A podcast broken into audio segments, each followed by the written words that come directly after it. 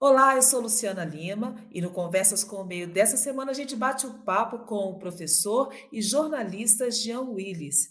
Ele está de volta ao Brasil depois de um exílio de quatro anos e de experimentar ameaças e ódio dos reacionários no Brasil. Prestes a assumir um cargo no Ministério de Direitos Humanos de Lula, já falou das expectativas sobre direitos da comunidade LGBTQIA, sobre o fascismo no Brasil e muito mais. Fica aqui com a gente para conferir essa conversa.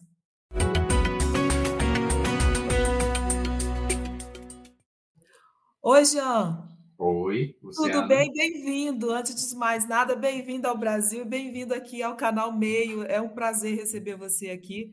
E estava todo mundo com saudade de você aqui no Brasil, né? Você está sentindo obrigado. esse calor? Olha, eu diria, não, não diria todo mundo. Eu diria que tem muita, tinha muita gente com saudade de mim, é, principalmente minha família estava com muita saudade. São quatro anos sem ver a minha mãe, é, e minha mãe é muito importante para mim, sempre foi. É, eu, eu, não sei se eu comentei com você quando a gente se encontrou por acaso no, na manifestação. Um sobrinho, um dos meus dois sobrinhos, nasceu durante o exílio, enquanto estava no Você exílio. Você nem então conheceu ainda, né? É, o conheço. É, então eu sei que minha família está com saudade, meus amigos estão com saudade. Tem um Brasil que está com saudade de mim, que é esse Brasil do qual eu faço parte, e, e que é para esse Brasil para o qual eu voltei e que eu quero ajudar a fortalecer. Mas eu sei que tem muita gente que não está contente com a minha volta e, me prefer, preferia me ver é, pelas costas, mas essas pessoas vão ter que aceitar que é o que tem para hoje. O que tem para hoje é já eles de volta e paciência. Jean, você ficou quatro anos fora? Quatro anos e meio. É, quatro anos é, e meio. Sim. Como é que foi isso? Como é que foi ver o Brasil é, de fora e ver o que estava acontecendo aqui? Olha, o exílio é, um, é uma coisa difícil, né? O, como diz o Walter Yogo, o exílio é uma eterna insônia. É, o exílio que eu vivi é, é, diferente do exílio que muitas outras pessoas viveram durante a ditadura militar, por exemplo. Né? O exílio que eu vivi agora, eu vivo um exílio sob é, essa revolução tecnológica, das, essas novas tecnologias da comunicação que permitem é, essa aproximação, os vídeos, as lives. Então, eu pude ver minha mãe, pude falar com meus irmãos por vídeo, mas nunca é a mesma coisa. Mas, de qualquer forma, é, é essas tecnologias da comunicação tornaram o exílio diferente do que ele era, porque ao mesmo tempo que você vive a desterritorialização do corpo, tem a presença, é, essa presença online, essa presença digital que você mantém no país. Então, ao mesmo tempo que eu estava longe, é, eu mantinha uma presença nas mídias sociais debatendo os temas do Brasil. E, claro, eu enxergava o Brasil de longe, podia vê-lo na sua totalidade, com uma clareza maior do que quando eu estava é, no Brasil. E, e, sobretudo, porque quando eu estava no Brasil nos últimos anos, de 2016 até 2018, eu estava sob um ataque permanente é, de, um, de assédio, um ataque por meio de ameaças, de assédio moral, de difamação, é, das fake news. Eu acho que eu sou a pessoa que, que mais, a maior vítima de fake news. Você foi um alvo preferencial preferencial. E eu poderia dizer seguramente que eu sou, nessa história recente do Brasil, a maior vítima de fake news é, é, da cena política, digamos assim. Inclusive, a revista Veja fez uma matéria afirmando isso, né, que de todas as pessoas vítimas de fake news, é, eu era a única que, que não tinha nenhuma fake news positiva. Todas as fake news eram negativas, né? não tinha nenhuma fake news é, me enaltecendo. Né? Por exemplo, no caso do presidente Lula, havia fake news é, enaltecendo ele, embora a maioria das fake news contra ele também fossem e são é, fake news negativas. Bom, enfim, então é, é, aqui eu não poderia, não, não conseguia quando eu estava sob o ataque, não conseguia ver muito claramente a totalidade, mas ainda assim eu vi, fiz um diagnóstico, uma leitura de conjuntura muito precisa sobre o que estava acontecendo no Brasil, é, sobre a Lava Jato, por exemplo, é, em relação ao impeachment da presidenta Dilma, que na verdade era um golpe, é, fiz o diagnóstico sobre a, a ascensão da extrema-direita. Isso está muito claro no filme é, Entre os Homens de Bem, que está na Globoplay, para quem quiser assistir, o documentário importantíssimo para entender esses, esses últimos anos do Brasil, esses últimos 10 anos e entender essa ascensão da extrema-direita, como ela se deu e como eu fui um personagem é, utilizado pela extrema-direita para sua ascensão. Então, eu recomendo que as pessoas vejam esse documentário. E para você ter uma ideia da precisão do meu, da minha leitura de conjuntura, em 2013, 2013, quando Marco Feliciano era presidente da Comissão de Direitos Humanos, tinha tomado a Comissão de Direitos Humanos, e eu era deputado, a Maria Cristina Poli, ela fez um programa na TV Cultura que não durou muito, acho que ela fez três, três episódios, um deles com o Fernando Henrique Cardoso, outro comigo, o terceiro seria com Lula. E nessa entrevista, a Maria Cristina Poli pergunta para mim eh, se eu tivesse o poder de silenciar alguém no Congresso Nacional, quem eu silenciaria? E aí ela esperava que eu dissesse Marco Feliciano, porque ele estava em evidência naquele momento, né? Por causa da, da Comissão de Direitos Humanos, enfim, e os ataques era à polêmica LGBT. da hora, né? É, é, ele era o polemista da hora, uhum. mas surpreendentemente eu disse para ela, se eu tivesse o poder de silenciar, eu silenciaria Jair Bolsonaro. 2013. E ela perguntou por quê. Eu falei porque ele é um entrave ao crescimento espiritual da humanidade. E eu estava certíssimo, porque é, o que aconteceu durante a pandemia de Covid, e, na verdade, todo o governo dele, toda a forma como ele usou, todo, todo, todos os métodos que ele usou para se tornar presidente da República, ele e seu entorno, né, porque não estamos falando só dele, estamos falando de uma extrema-direita organizada e financiada por empresários, pelo banditismo, pelas organizações criminosas, pelas seitas neopentecostais, ou seja, é, ele e, e, toda essa gente é, mostrou que são, de fato, um entrave ao crescimento espiritual, ao crescimento civilizatório, porque priorizaram a morte, fizeram é, uma necropolítica, que é esse termo do Achille Mbembe, que foi banalizado, que as pessoas citam muito, é, sem entender direito, inclusive.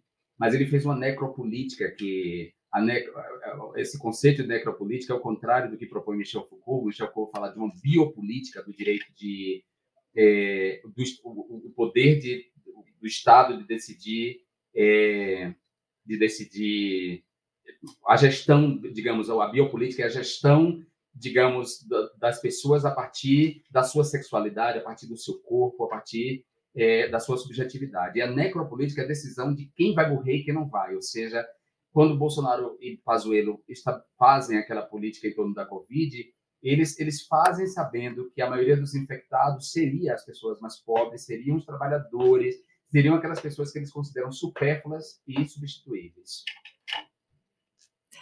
É, Jean, você falou da pandemia, a gente sabe que isso foi uma perda, né? O Brasil foi o país assim que mais perdeu vítimas percentualmente, né? E Sim. também números absolutos, foi uma coisa muito forte o que aconteceu aqui, da gente ver pessoas morrendo.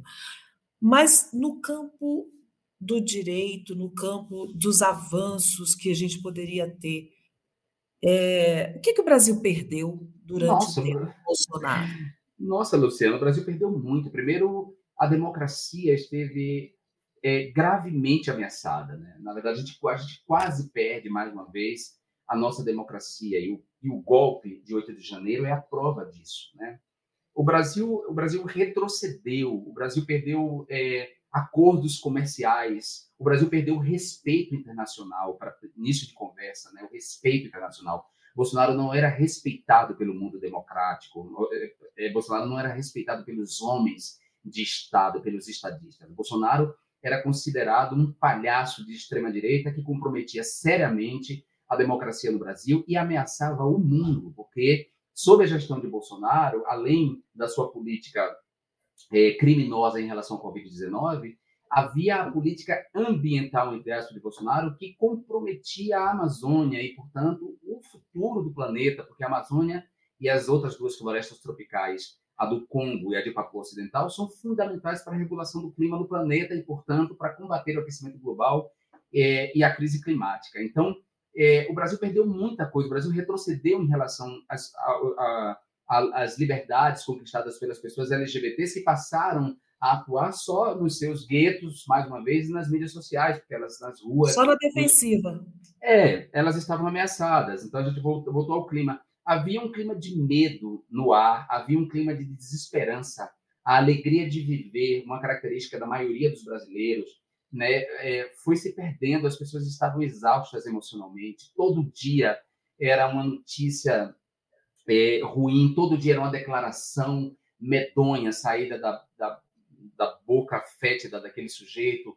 Ele mantinha a imprensa refém das suas declarações, das suas mentiras. A imprensa, por sua vez, e aí é, não temos que poupar crítica à imprensa, porque a imprensa não está acima de críticas. A imprensa, por sua vez, é, não deu o tratamento que deveria ter dado a ele desde o princípio de tratá-lo como um mentiroso, é, um maníaco, um mentiroso compulsivo de extrema direita que atuava por meio da mentira, seja as mentiras saídas da sua boca, sejam as mentiras saídas do seu governo, as falsificações dos dados, os sigilos impostos é, contra, é, contrariando a lei de acesso à informação, a censura, a criminalização dos artistas, por exemplo, né? todo o processo sistemático de criminalização dos artistas, isso foi uma metodologia, não foi por acaso. Destruição da cultura, né? Da cultura, é, mas não foi assim. Quando a gente fala em destruição da cultura, parece que foi tudo feito de maneira caótica. Não foi. Houve um método. Houve um método pensado para criminalizar os artistas, para comprometê-los, é, é, é, para apartá-los é, da população. Houve um processo de imbecilização da sociedade, do qual, volto a dizer, parte da imprensa fez parte desse processo de imbecilização. É, e, e, é isso, a gente perdeu muita coisa ao longo desses quatro anos, tanto que a gente vai precisar, de, não só desses quatro anos de governo Lula, a gente vai precisar de outros mais, seja Lula ou não que esteja no poder, é, mas a gente vai precisar de mais tempo para recuperar os danos, porque construir é muito difícil e leva tempo, mas destruir é muito fácil. É, o, é, o Ival Noah Harari, é, que diz isso em Sapiens, é, a humanidade precisou de muita gente para chegar nesse estágio da civilizatória que a gente está, né? Mas bastam seis idiotas para colocar toda a civilização em risco. Ou seja, bastam seis idiotas em governos estratégicos, em potências que podem botar o mundo pelos ares, por exemplo, com, com uma, uma, guerra nuclear. Ou seja, é, a, o poder de destruição é, é, ele é ele é terrível e a gente nunca pode subestimar o poder da destruição. Então, reconstruir o Brasil vai demandar esses quatro anos, mas muito mais tempo, porque os danos do governo Bolsonaro ainda estão por ser apresentados. A gente ainda não sabe de tudo. Agora, Jean, a gente tá no, a gente tinha muito mais que seis, né? O problema era esse. E aí eu, uhum. eu faço uma pergunta: é, dá para recuperar bolsonaristas? Ah, é difícil responder isso porque há, muito, há, há muitos o bolsonarismo não é um bloco monolítico, né? houve gente identificada com o bolsonarismo por causa das mentiras, das fake news, é, das teorias conspiratórias espalhadas é, e financiadas, né? Porque para elas serem divulgadas foi preciso uma, um financiamento por parte de empresários, o agrobusiness fez parte do financiamento dessa, dessa, dessa, dessa desinformação, dessa comunicação política da mentira, baseada na mentira, no assédio é, uma, um financiamento que vem das igrejas não pentecostais. As igrejas não pentecostais serviram de é, plataformas, é, digamos, presenciais, não plataformas digitais, mas plataformas presenciais que fortaleciam a desinformação das plataformas digitais, que é um aspecto que eu exploro na minha tese de doutorado, né, essa, essa relação entre essas duas plataformas, plataformas presenciais das igrejas, das seitas neopentecostais e as plataformas digitais, construindo uma subjetividade de seita, então teve gente que votou por isso, teve gente que tá, tava, votou identificada com o mal mesmo, e aí é um percentual da população que vai permanecer existindo, que é o que Humberto Eco chama de fascismo eterno, ou seja, uns 15% da população identificadas com fascismo, com o mal mesmo, é, com a estrutura de pensamento diabólica. É, houve gente que não gostava do PT, é, simplesmente votou nele porque não gostava do PT, uma parte dessa classe média é, ascendente é, que, que não entende que não entende que a sua ascensão material se deve a políticas é, sociais democratas, né? se deve a políticas feitas pelo governo do PT, que se identificaram com um discurso neoliberal é, e que, portanto, deixaram de gostar do PT, passaram a se sentir ricas, pessoas que compraram carro a prestação a perder de vista, pessoas que compraram casa, a prestação a perder de vista, mas se achavam ricas porque tinham carro e essa casa e podiam viajar. É, se acharam ricas e se identificaram com o discurso. Reproduziam até o discurso da classe alta, né? É, to, não, totalmente. Reproduziam o discurso da classe alta. Autoconsciência de classe, né? Totalmente. Então, gente que, que votou por falta de consciência de classe. Então, eu acho que nesse aí, nessa mistura, tem pessoas que são recuperáveis, outras não são recuperáveis. Né? Os, os fascistas, por exemplo, não, não há diálogo, não há como conversar com um fascista. Embora o livro da Massa. O, o livro da Massa Tiburi. É, ela, na verdade, ela, ela, não, é que ela propõe, ela, ela, na verdade, não é nem uma pergunta, ela, ela, ela diz é, qual o método de conversar, qual a forma de conversar com um fascista. Então, a, a, não quer dizer que conversar com um fascista implique numa recuperação de, do fascista. É, eu acho que os fascistas nós temos que tratá-los, é, primeiro, construindo um cinturão sanitário contra a atuação deles e desmontando, sobretudo, seus discursos, que é um discurso baseado é, na mistificação, na mentira, é, na paranoia. Né? Todo fascista tem uma estrutura paranoide, uma estrutura psíquica paranoide que vê inimigos em toda parte. E os inimigos são quase sempre aquelas pessoas que eles percebem como inimigos, são aquelas pessoas que é, é representam aquilo que eles não compreendem, né? ou, ou pessoas que são alvos de preconceitos históricos, né? como, por exemplo, a comunidade LGBT, como a comunidade preta, né, as pessoas é, mestiças e pretas do Brasil, os moradores de favelas e periferias, é, a comunidade muçulmana, os estrangeiros que não sejam brancos, que não sejam europeus nem, nem americanos brancos, ou seja, os venezuelanos, os bolivianos são alvos desse preconceito, os povos indígenas. Então, é, é essa extrema-direita, essa estrutura paranoide aí, é uma estrutura dessas pessoas e difícil conversar com pessoas que estão é, dentro dessa estrutura, não tem como recuperá-las. Então, com outras, a gente pode conversar e pode sim é, é, trazê-las à luz, despertá-las desse trânsito. Agora, esse é um desafio colocado muito fortemente para os partidos de esquerda hoje no Brasil. Né? O pensamento de esquerda, não estou dizendo só partido, estou dizendo o pensamento de esquerda no Brasil. Porque a gente viu que, a, que o centro nas eleições passadas, migrou para a direita, uhum. com o voto em Bolsonaro. A gente tem hoje é, colocado aí o desafio de que de, de, conquistar essas pessoas que têm um pensamento um pouco mais de centro e tudo, para que a esquerda possa é, renovar, seu, é, né, se renovar no poder, é, é, na verdade, até é, propor novos líderes, né? Que a gente tem o Lula aí, mas Sim. o Lula é uma figura tão grande que ofusca né, a produção de novos líderes. E ainda tem a questão do Congresso, né? A gente tem um Congresso Sim. fazedor de leis, mas extremamente conservador. É, reacionário, eu diria, mas que, mais que conservador. Mais que conservador, né? É, um Congresso reacionário. É, um Como Congresso reacionário. Priorizar, por exemplo, é, essa chegada, esse, esse punch que precisa aí para o Congresso Nacional? Olha, é difícil é, é, responder essa pergunta, Luciana, porque assim, é, um, o Congresso Reacionário não é um mero reflexo da vontade da maioria da população brasileira que se identifica com esse reacionarismo, né? As eleições no Brasil são sempre complexas, o poder econômico sempre interfere na, nos processos eleitorais decisivos, né? O poder econômico, as corporações, o dinheiro do agronegócio, das farmacêuticas, dos planos de saúde, das empresas de ônibus, ou seja, é, tem uma grana aí que, que, interfere no processo eleitoral, que traz uma desvantagem enorme para a esquerda, porque a esquerda tem, por princípio, digamos assim, uma autonomia em relação a essas estruturas é, é, econômicas, é, essas estruturas, é, essas corporações, digamos, é, do mercado. Tem, por princípio, uma, uma, autonomia em relação a elas, e inclusive uma postura crítica em relação a elas, é, em nome da, do fortalecimento do direito do, do trabalhador, das classes trabalhadoras, enfim. Então, num país como o nosso, a esquerda já sai em desvantagem, porque o poder econômico está do lado da direita. O poder econômico é, em, em sua quase totalidade, à direita.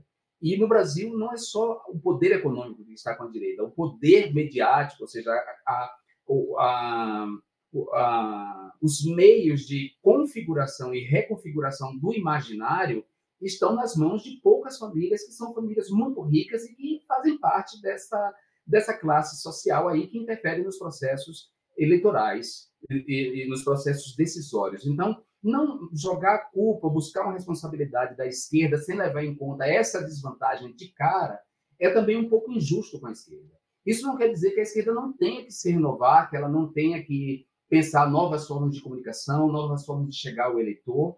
É, isso não implica que a esquerda não tenha que entender o mundo novo que, que nasce, que nasce é, nesse milênio, nessa, no, com o novo milênio, é, com o século XXI, que ela tem que entender a mutação na política, a mutação nos meios de comunicação, a, as mutações sociais que a gente está sofrendo, o que é que isso implica, como isso é, como isso desperta medo nas pessoas, como isso desperta ressentimentos, ansiedade. Como é que a gente vai responder a essa ansiedade, a esse medo, a esse ressentimento, sem abrir mão dessas transformações que são importantes, é, sem excluir é, do espaço da cidadania as pessoas que, que constituem essas mutações sociais que a gente está experimentando. Então, a esquerda tem esse desafio. É, sim, novas lideranças podem e devem emergir para além de Lula, é, Lula não é eterno, as ideias de Lula são eternas, mas Lula não é eterno, o que significa que sim, nós temos aí um dever de encontrar e promover novas lideranças para além dele, que possam dar continuidade ao legado dele de uma maneira com um upgrade, né? Assim, embora Lula ele, ele tenha vivido um upgrade muito grande, ele é uma pessoa incrível, uma capacidade, uma inteligência enorme, uma, uma capacidade de reinvenção e de assimilação do novo, que é incomum para a idade dele, porque políticos mais novos que ele são mais reacionários e mais conservadores do que ele é. E eu digo isso porque eu conheço pessoalmente, converso com ele, sei que ele tem é, suas limitações, mas ele tem uma abertura incrível a ouvir a, o novo, a, a, entender novas ideias.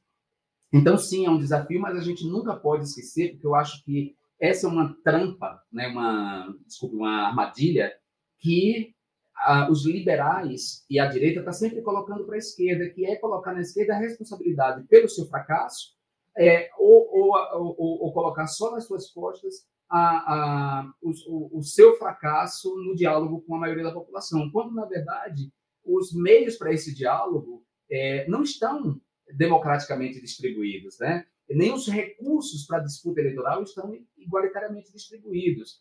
Então, é uma hipocrisia por parte dos liberais de direita, da direita, da mídia de direita, é, e aí eu não sei em que lugar o canal do meio se coloca, talvez por, por esse nome seja no meio, seja no centro, é, mas o canal do meio. Nós somos bem ser... diversos. É, né? digo, eu, digo, que assim, eu espero que ele seja democrático para escutar, inclusive. Sim, crítica, somos. Porque, é, somos é bem diversos e democráticos. Que bom, Luciana, porque eu acho isso importante, porque assim. É, das instituições democráticas, me parece que a única que não gosta de ser criticada, que é refratária à crítica e à autocrítica, é a imprensa. E eu, como jornalista, como homem de comunicação, professor é, de cursos de comunicação, é, eu, eu, eu, eu, eu acho que eu devo, que faz parte do meu papel como intelectual público, fazer essa crítica à imprensa. Eu acho que eu fortaleço a democracia quando eu aponto essa essas armadilhas construídas por ela e essa mistificação construída por, por ela para responsabilizar a esquerda pelo seu fracasso e colocar na esquerda, e só na esquerda, a responsabilidade é, por, por dialogar, ampliar o diálogo. Né? É, você tem toda a razão. Essa, essa crítica só nos faz é, nos criticar e uhum. tentar né, melhorar, porque senão Claro. Não, há uma coisa absoluta que a gente precise, né? O, jornalismo ele precisa evoluir e é assim que a gente tem que evoluir. Claro. Agora, deixa eu te colocar uma questão que ela parece nova aqui no Brasil, Sim. Mas ela não é nova. Até a, a Noêmia me disse que você tem projeto em relação a isso, que é a questão das crianças trans. Recentemente, é, na Parada do Orgulho de São Paulo, Aí teve o bloco lá, levado pela Tamires, que é, é, Crianças Trans Existem. Ela é presidente de uma ONG chamada Minha Criança Trans. Uma mãe que tem todas as dúvidas, todas as ansiedades e todo o amor também pela, pela criança dela. E aí é, a gente fez uma matéria no canal Meio, é, na nossa newsletter especial de sábado, e falando sobre esse assunto. Me chamou a atenção um dado que até a deputada Duda Salabert trouxe. Em 2015, é, a Universidade, a UFMG, fez uma pesquisa com transexuais de Belo Horizonte.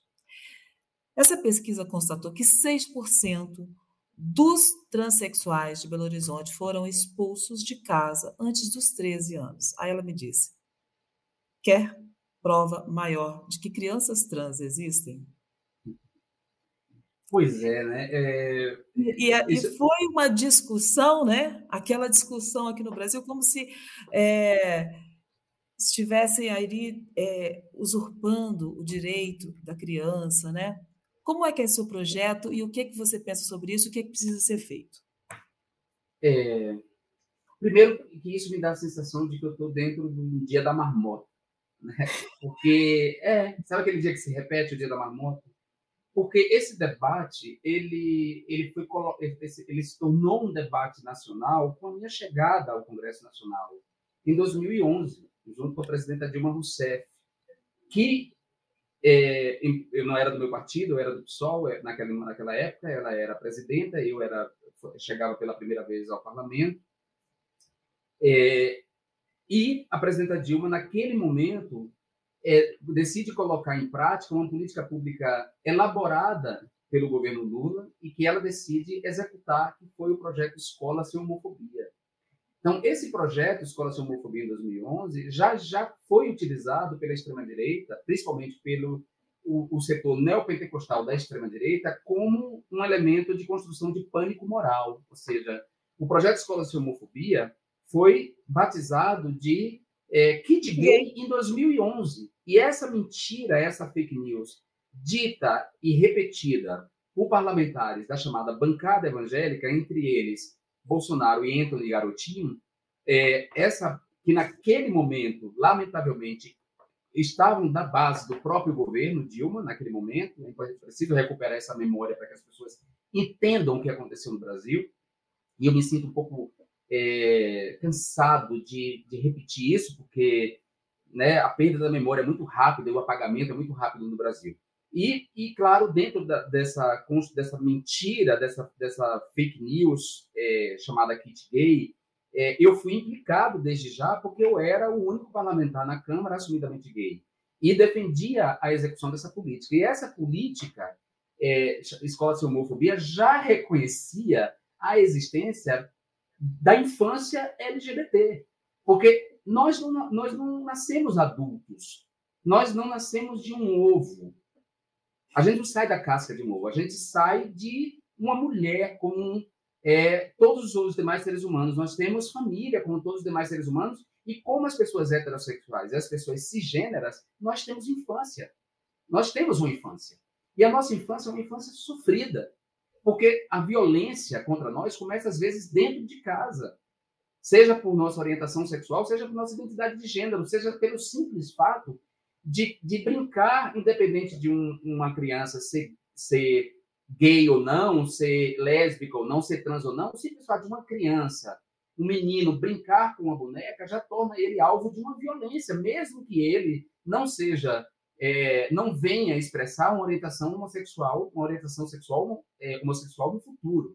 Então, esse debate já estava colocado ali, minha querida, em 2011. E eu já fui arrolado nessa mentira, que depois é reafirmado em 2018 para a reeleição de Bolsonaro, para que as pessoas entendam a, gestação desse discurso reacionário.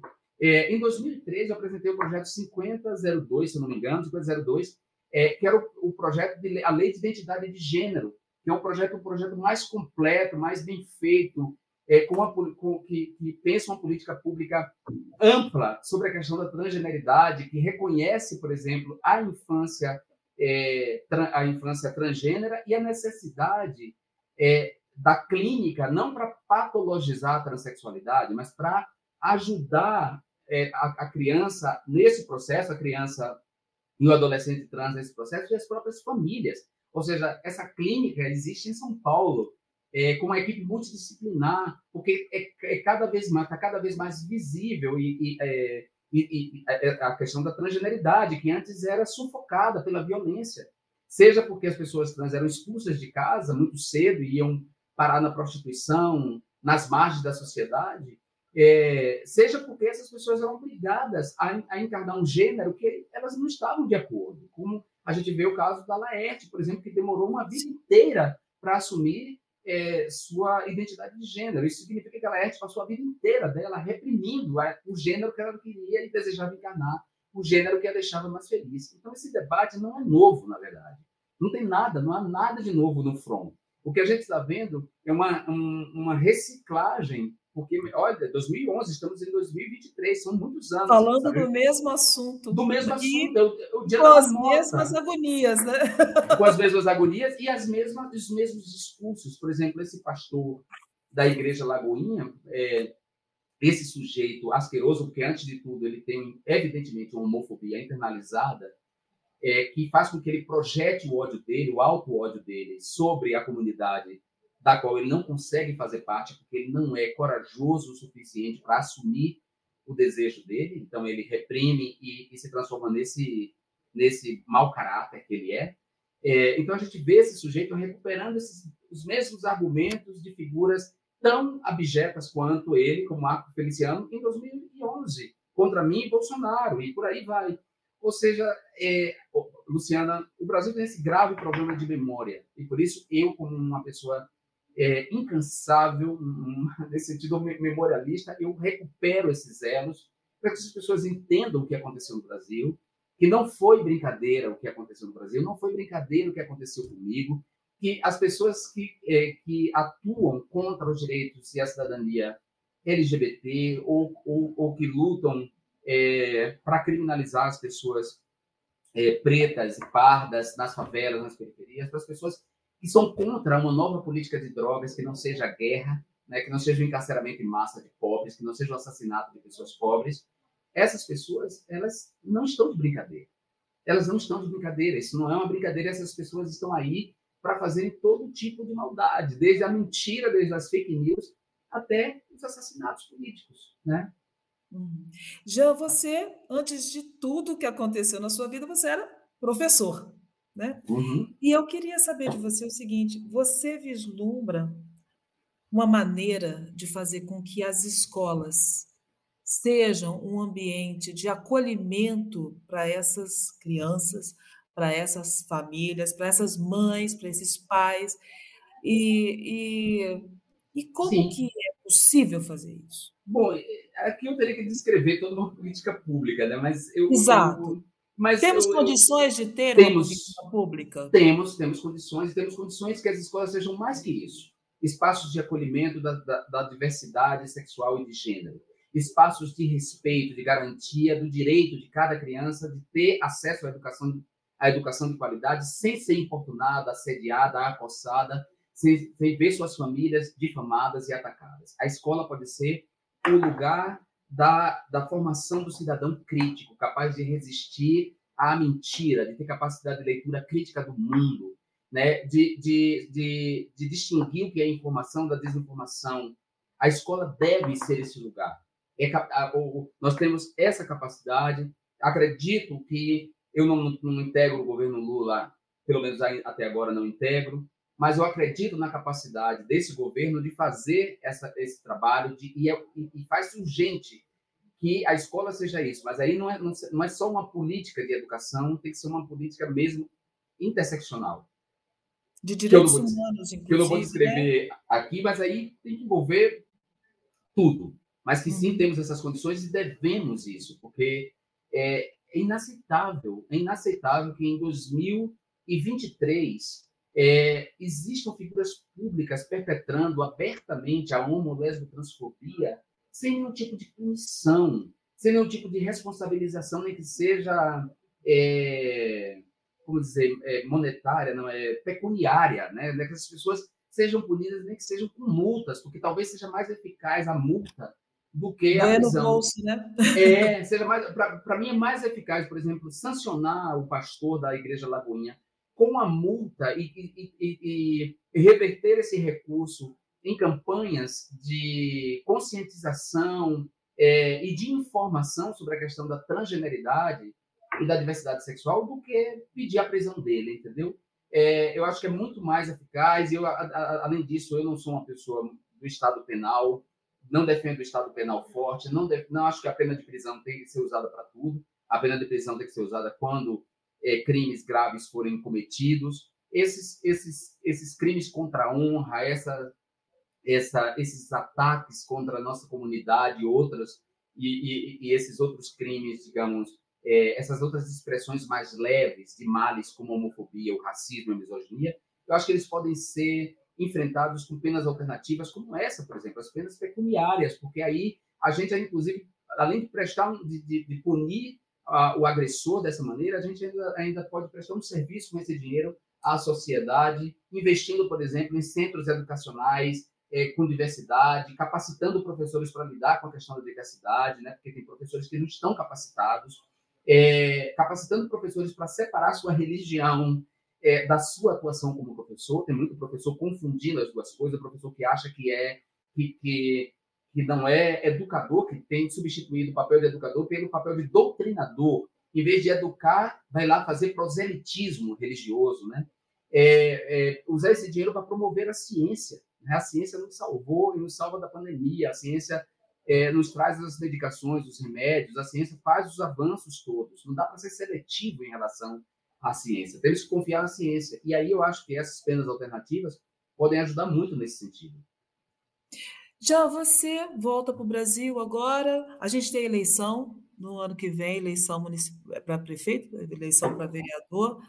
É, você vai se filiar ao, ao Rio ou, ou ao, ao Brasil ou ao DF, ao Distrito Federal?